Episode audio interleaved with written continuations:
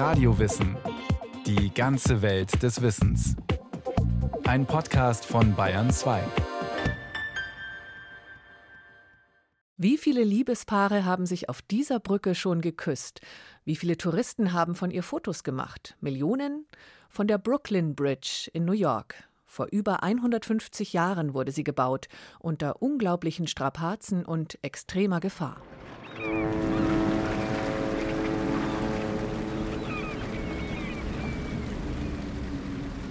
Es ist bitterkalt auf dem East River und John Roebling sitzt fest.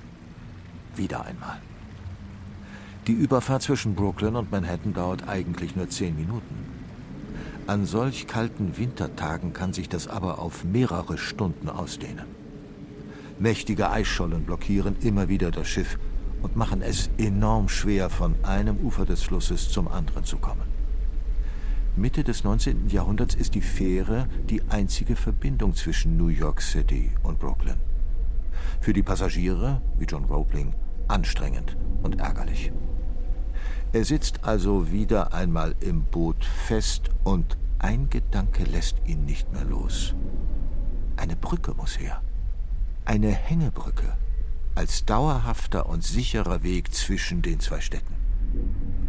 Aber eine Brücke mit einer solchen Spannweite. Das gab's noch nie. John Roebling ist nicht irgendwer. Er baut schon seit Jahren Brücken, und zwar sehr erfolgreich. Seine Vision? Zwei Türme, die aus dem Meer ragen, Tausende von Stahlseilen, die sich daraus wie Spinnfäden nach unten spannen und die Brücke schwebend halten. Heute, über 150 Jahre später, erhebt sich die Brooklyn Bridge genau so über den Fluss. Ein monumentales Bauwerk. Und trotzdem wirkt sie fast leicht. Ich denke, es ist ein zweckmäßiges Kunstwerk, eine außergewöhnliche Ikone voller Zweck und Schönheit.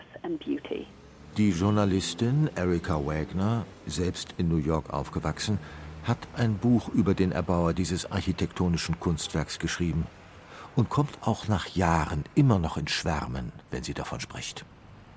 Die Türme aus Granitsteinen, die gedrehten Seile aus Stahl, auf der unteren Ebene die Fahrbahn, darüber, in der Mitte, ein Holzweg für die Fußgänger. Als Fußgänger auf der Brooklyn Bridge hast du den Vorrang. Du wirst emporgehoben hoch über den Fluss.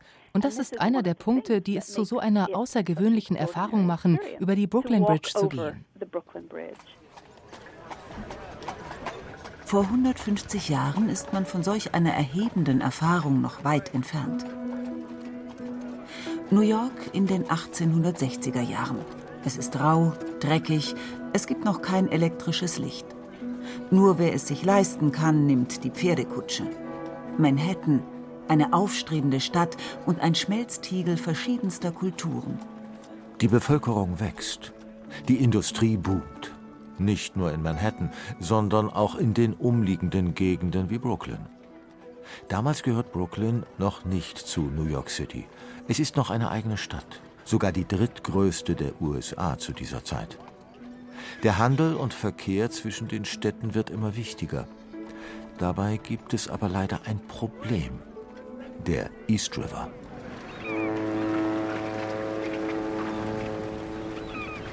Ein 600 Meter breiter Meeresarm trennt Manhattan von Brooklyn. Die einzige Möglichkeit, von einer Seite zur anderen zu kommen, ist eine der vielen Fähren, die sich durch die Strömung kämpfen müssen. Die New York Times schätzte, dass zu dieser Zeit um die 70 Millionen Menschen pro Jahr mit der Fähre zwischen New York und Brooklyn über den Fluss hin und her fahren. Rund 190.000 Menschen Tag für Tag auf der Fähre. Und natürlich müssen auch die Waren so transportiert werden. Im Winter ein echtes Problem. An einem solchen Wintertag soll John Roebling der Gedanke gekommen sein. So zumindest die Legende. Er ist Ingenieur, wanderte als junger Mann aus Deutschland aus und arbeitete sich in den USA hoch. Die Idee von der Hängebrücke über den East River lässt ihn nicht mehr los. Technisch eine absolute Herausforderung. John Roebling zeichnet, entwirft, berechnet und stellt seine Pläne vor. Sowohl bei der Stadtverwaltung als auch in der breiten Bevölkerung stößt er jedoch auf Widerstand. Der Wind würde die Brücke einfach umblasen. Sie würde sich nicht rentieren. Wer würde schon eine so lange Strecke täglich laufen? Ganz abgesehen von den enormen Kosten, die beide Städte in den Ruin treiben würden. Gegen derartige Vorurteile anzukämpfen, ist harte Arbeit. Es dauert Jahre, bis die richtigen Leute vom Bau überzeugt sind und die Finanzierung steht. John Roebling schätzte, dass es um die 7 Millionen Dollar kosten würde, die Brücke zu bauen. Schlussendlich kostete es zwischen 13 und 14 Millionen Dollar, damals eine riesige Summe. Das Geld kommt anfangs von privaten Unternehmern. Erst viel später geht die Brooklyn Bridge in die öffentliche Hand über. Zu Beginn aber tun sich die Reichsten der Stadt zusammen und gründen die New York Bridge Company. Bei den Deals, die nun folgen, geht nicht immer alles sauber zu. Manche Betrüger verkaufen zigfach dieselben zukünftigen Mautrechte an ahnungslose Bürger. Das Ganze wird so spektakulär und berüchtigt, dass es sogar in den englischen Sprachschatz eingeht. To sell the Brooklyn Bridge steht auch heute noch dafür, dass man Leute über den Tisch zieht. John Roebling tüftelt weiter an der Bautechnik und den Feinheiten der Brücke. Seinen Sohn Washington Roebling, auch ein Ingenieur, und dessen junge Frau Emily schickt er derweil nach Europa auf technische Forschungsreise. 1869 ist es endlich soweit. Der Bau der Brücke ist beschlossen. Die Arbeiten können beginnen. Noch bevor der erste Stein gesetzt wird, passiert das Unglück. John Roebling, der Visionär der Brücke, verletzt sich bei Vermessungsarbeiten am Bein. Sein rechter Fuß wird eingequetscht. Noch am gleichen Tag müssen seine Zehen amputiert werden. Eine überaus schmerzvolle Prozedur. Eine schulmedizinische Nachversorgung lehnt er ab und setzt vollkommen auf Naturheilverfahren. Die Ärzte prophezeien ihm den sicheren Tod und behalten Recht. Innerhalb weniger Wochen starb er an Tetanus eine schreckliche Art zu sterben und sehr unerwartet. Er sollte der Bauherr dieses herausragenden Projekts sein. Wer sollte das nun übernehmen? Sein Sohn, Washington Roebling. Washington ist damals gerade einmal 32 Jahre alt, mit junger Familie. Natürlich hat er schon Erfahrungen als Ingenieur gesammelt, aber Fakt ist, er hat noch keine einzige Brücke eigenverantwortlich gebaut. Und nun soll er von einem Tag auf den anderen eines der schwierigsten und kostspieligsten Bauprojekte der Epoche anleiten. Immer noch unter Schock über den Tod seines Vaters übernimmt er den Posten als Chefingenieur. Eine folgenreiche Entscheidung, die sein gesamtes Leben prägen wird. Washington Roebling weiß, der Schlüssel zum erfolgreichen Bau der Brooklyn Bridge liegt in einer sicheren Gründung der Pfeiler einen auf der Seite von Manhattan und einen kurz vor Brooklyn. Direkt im Wasser, aber in Ufernähe. Der richtige Standort ist entscheidend. Aber wie baut man zig Meter hohe Türme in ein fließendes Gewässer? Bernd Nebel, selbst Ingenieur und Brückenexperte, erklärt die Schwierigkeit. Der East River, der ist sehr tief und ähm, am Flussboden, äh, da ist auch erstmal Sediment, also viel Sand, Schlamm und so weiter, also nicht tragfähiger Boden. Das heißt, man musste bis auf tragfähigen Boden runtergraben. Und das war schon die größte Herausforderung eigentlich. Washington verwendet dazu eine Technik aus Europa, den Caisson. Das heißt, er lässt einen riesigen Holzkasten bauen. Eine Box, die unten offen ist, genau in der Größe der Grundfläche des Turms.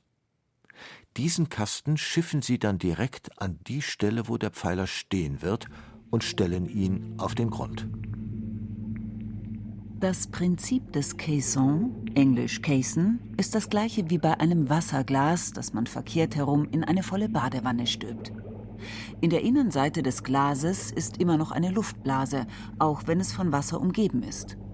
Beim Caisson, den man auf dem Grund aufsetzt, nutzt man diese physikalische Gesetzmäßigkeit.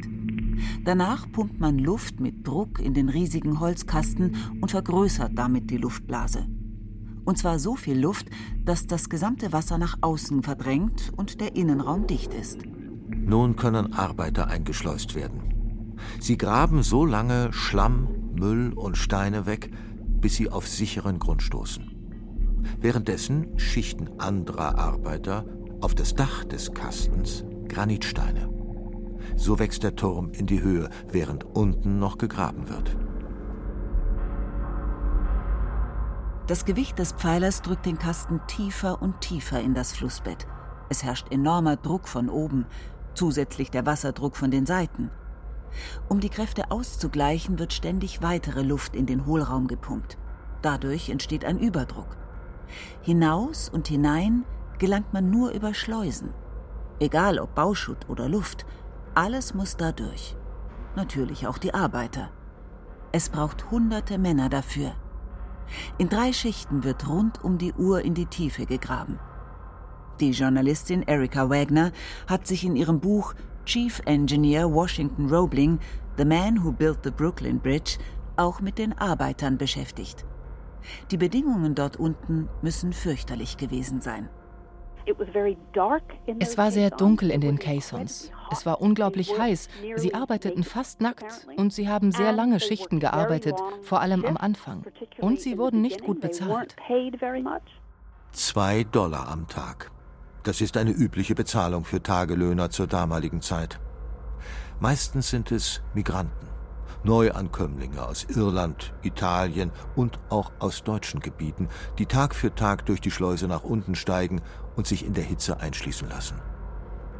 Neben der harten körperlichen Arbeit, der Nässe und Dunkelheit macht ihnen vor allem der Überdruck zu schaffen. Ingenieur Bernd Nebel dieser Überdruck, der ist ja für den menschlichen Organismus nicht so gut verträglich. Was da genau vorging, das wusste man nicht. Und das war eine Tiefe, in die war man noch nie gegangen. 28 Meter tief auf der New Yorker Seite, 14 Meter auf der Brooklyner müssen die Männer in den Untergrund graben. Für den Körper eine unglaubliche Belastung. Die Arbeiter befiel eine eigenartige, unbekannte Krankheit. Enorme Schmerzen in den Gliedern bis hin zu Lähmungserscheinungen in besonders schweren Fällen kommt es sogar zum Tod. Die Krankheit bekommt den Namen Caisson-Krankheit. Heute ist sie bekannt als Taucherkrankheit.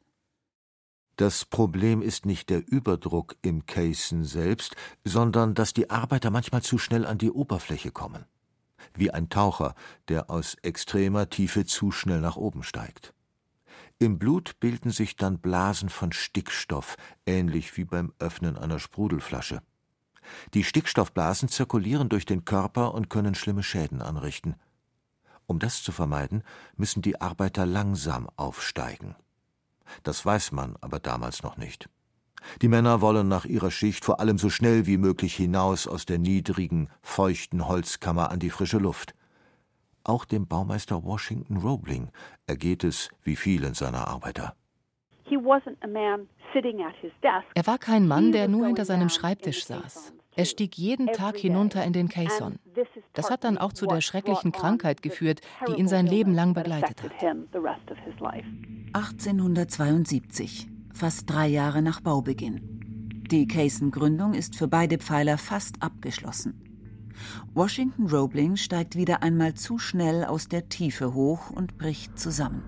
Seine Nerven sind stark angegriffen. Er wird sich nie wieder ganz erholen.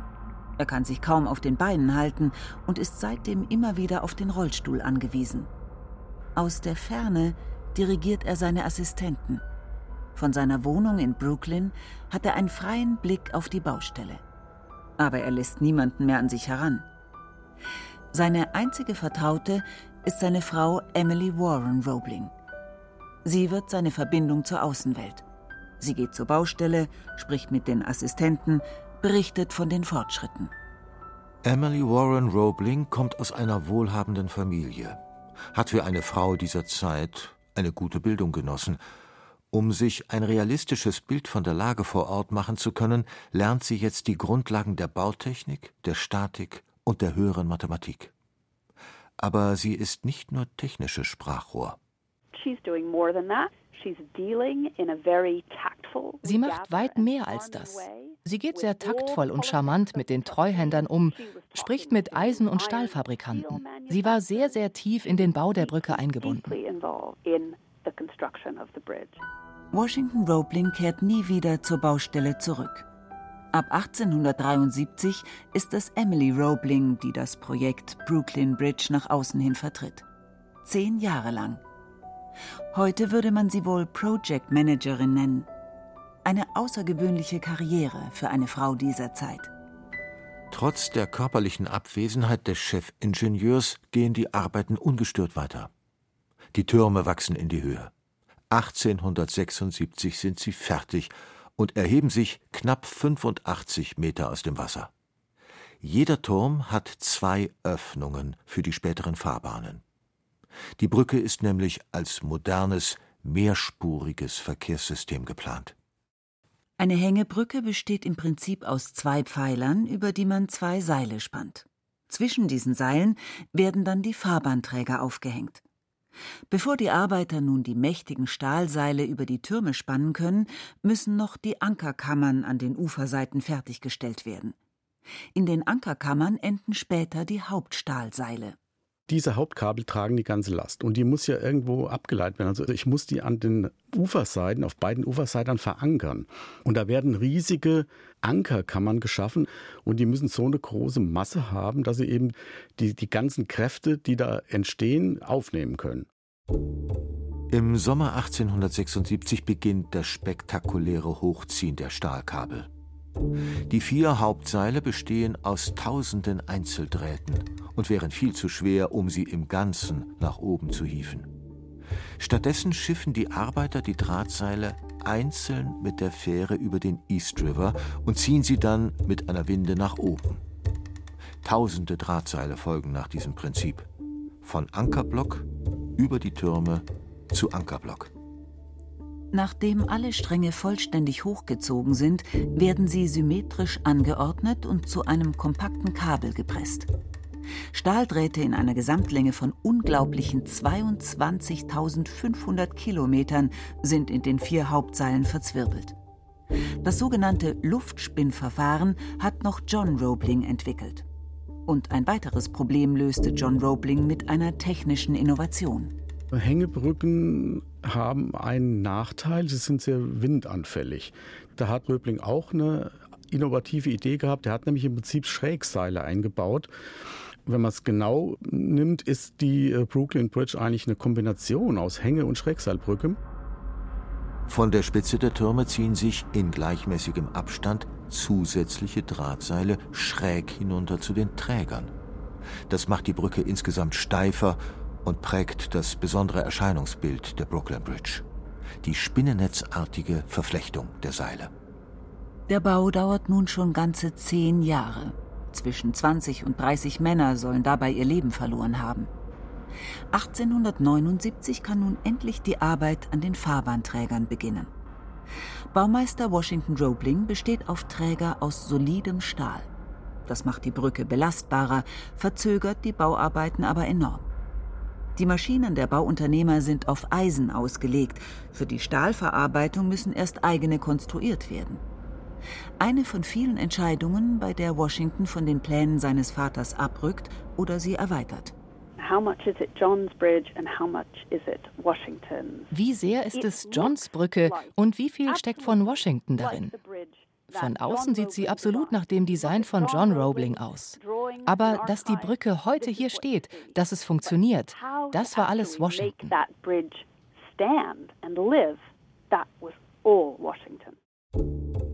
Und der steht auch immer wieder in der Kritik.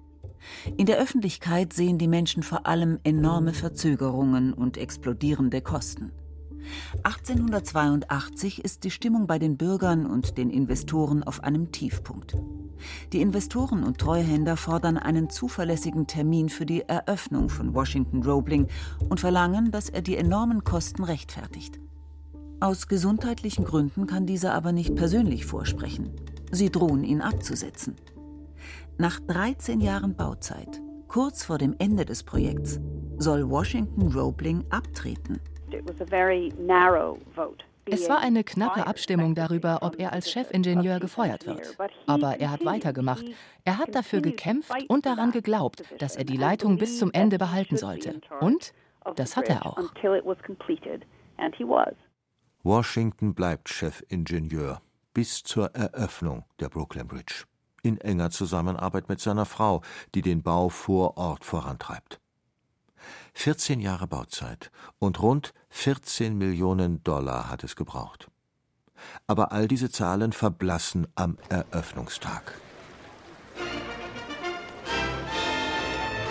Und was ist das für eine Feier? Der 24. Mai 1883, ein strahlend schöner Frühlingstag. Auf den Straßen und Dächern drängen sich die Schaulustigen. Reden werden gehalten. Die Menschen feiern, trinken, kaufen Souvenirs. Es wird Musik gespielt, getanzt und gesungen. Und später, als die Brücke endlich freigegeben wird, spazieren die Menschen Arm in Arm über die nun geschaffene Verbindung zwischen Brooklyn und New York. Eine Viertelmillion Menschen sollen es allein in den ersten 24 Stunden gewesen sein. Washington Roebling bewundert das alles aus der Ferne. Er sitzt an seinem Fenster und blickt durch sein Fernrohr auf den Eröffnungstrubel. Die Menschenmassen strömen aber auch zu ihm nach Brooklyn und feiern. Eine Band spielt. Emily hat das Haus wie für eine Hochzeit mit Rosen und Lilien geschmückt. Immer mehr hochrangige Gäste treffen ein, um die beiden hochleben zu lassen. Der amtierende US-Präsident Chester R. Arthur kommt persönlich und gratuliert Washington. Emily wie immer an seiner Seite.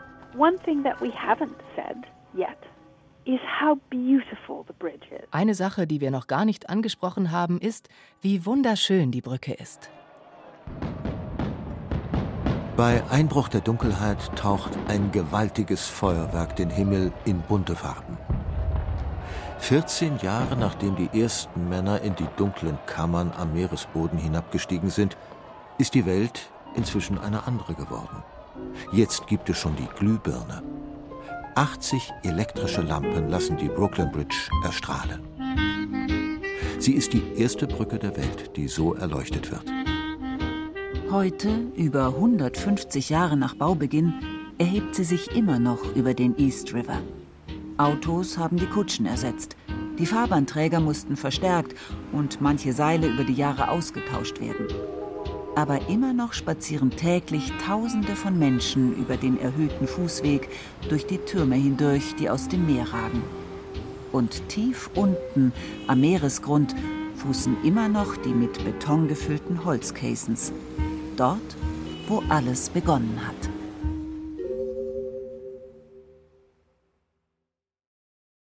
Sie hörten Brooklyn Bridge, die unglaubliche Geschichte ihrer Entstehung von Marleen Fercher. Gesprochen haben Rahel Comtes, Andreas Neumann und Diana Gaul. Regie hatte Eva Demmelhuber. Technik Peter Preuß. Redaktion Nicole Ruchlack. Eine Sendung von Radio Wissen.